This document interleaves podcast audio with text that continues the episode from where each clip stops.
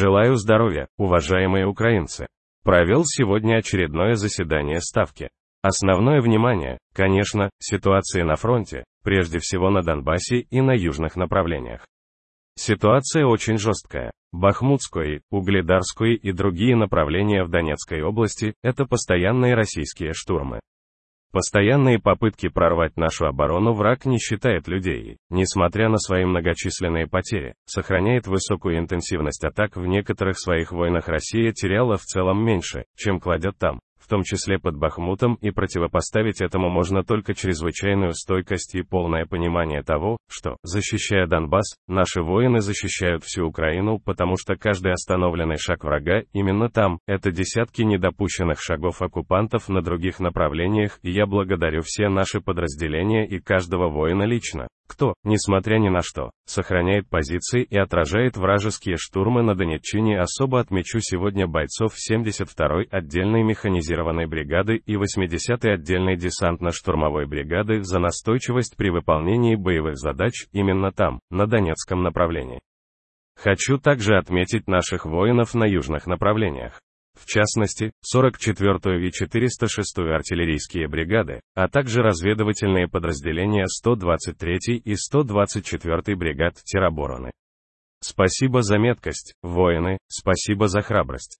Главнокомандующий, командующий оперативными направлениями, министр обороны докладывали сегодня на ставке о характере действий врага, о наших ответах, о поставках боеприпасов и техники боевым подразделениям руководитель разведки доложил, как ситуация может измениться в ближайшее время делаем все, чтобы наше давление все же перевесило штурмовые возможности оккупантов и очень важно при этом сохранять динамику оборонной поддержки от наших партнеров скорость поставок была и будет одним из ключевых факторов в этой войне Россия надеется затянуть войну, истощать наши силы.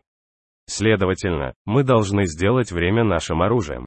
Должны ускорять события, ускорять поставки и открытие новых нужных оружейных опций для Украины на этой неделе у нас есть значительные оборонные результаты в отношениях с Соединенными Штатами, Германией, Польшей, Канадой, Бельгией, Норвегией, Италией и другими странами следующую неделю мы должны сделать не менее сильной для нашей обороны.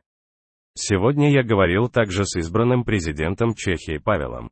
Услышал полное понимание ситуации. Пригласил господина президента посетить Украину.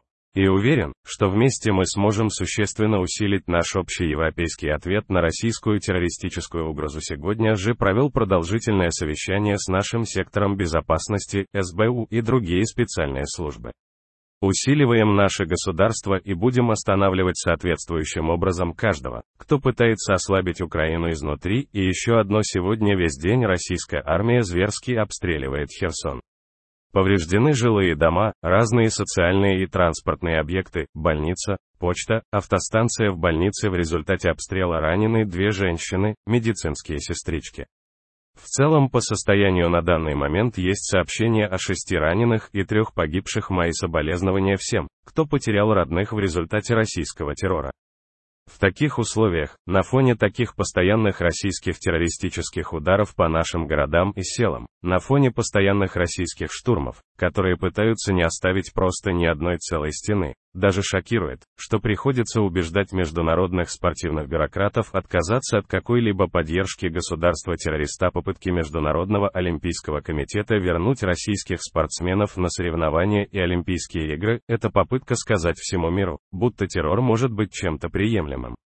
Будто можно закрыть глаза на то, что Россия делает с Херсоном, Харьковом, Бахмутом и Авдеевкой сегодня направил письмо господину президенту Макрону как раз по этому поводу и в продолжение нашего с ним разговора, который состоялся 24 января готовясь к Парижской Олимпиаде. Мы должны быть уверены в том, что Россия не сможет использовать ее или другое международное спортивное событие для пропаганды агрессии или своего государственного шовинизма в первой половине 20 века в Европе было допущено слишком много ошибок, которые привели к страшным трагедиям.